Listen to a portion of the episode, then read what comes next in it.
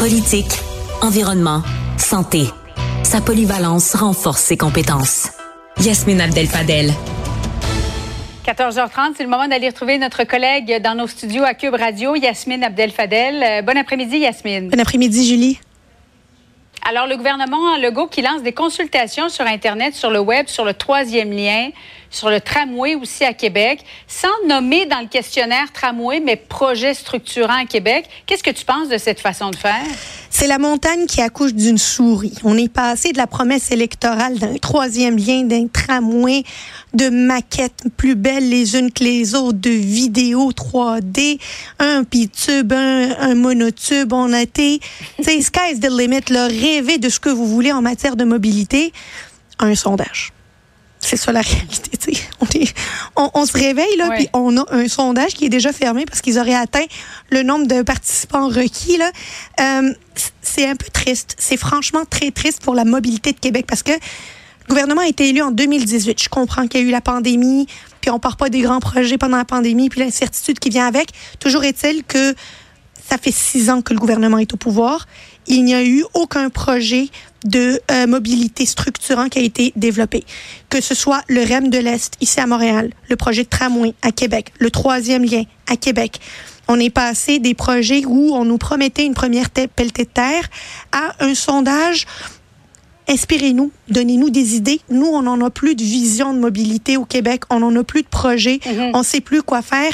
Fait que aidez-nous à nous trouver des projets pour accroître la mobilité. Je trouve ça assez triste. C'est le genre de pratique qui va nourrir le cynisme parce qu'on n'a pas voté pour un gouvernement qui va nous consulter avant de développer des projets de mobilité. Ils nous en ont proposé des projets de mobilité pendant la campagne électorale et c'est pour ces projets qu'on a voté.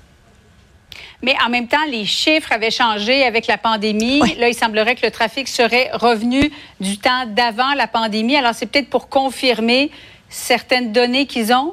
Tu ne vois pas l'utilité de, de, sonder les gens de Chaudière-Appalaches et de Québec?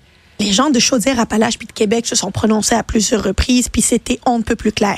Le meilleur sondage que la CAQ devrait euh, voir puis mhm. écouter, puis que le gouvernement devrait regarder, c'est celui du 2 octobre dernier à la circonscription de Jean Talon, lorsque le Parti québécois a gagné et qu'ils ont perdu à plate couture. Ça, c'était un sondage qui disait ce qui devait être dit. C'est qu'on n'aime pas le monde qui recule, on n'aime pas les promesses brisées, on n'aime pas se faire prendre pour des valises.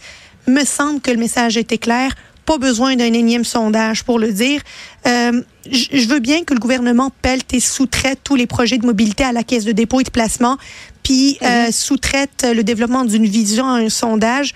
Mais toujours est-il que une fois que le mandat de la CAQ va terminer, là, ça va être quoi le bilan en matière d'infrastructure routière et en matière de mobilité? J'ai bien peur que pour le moment, ça va être un zéro.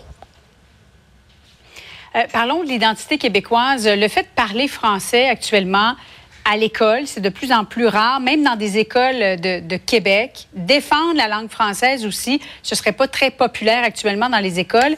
Euh, c'est assez préoccupant, Yasmine.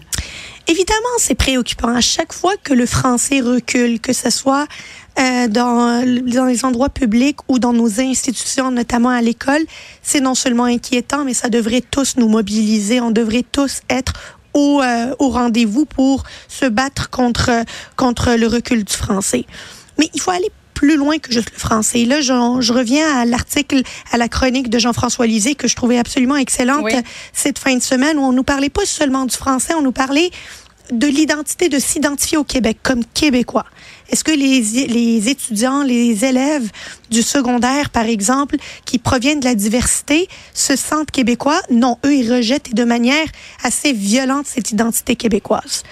Évidemment, on va se désoler, évidemment, on va trouver ça absolument inquiétant, absolument euh, fâchant.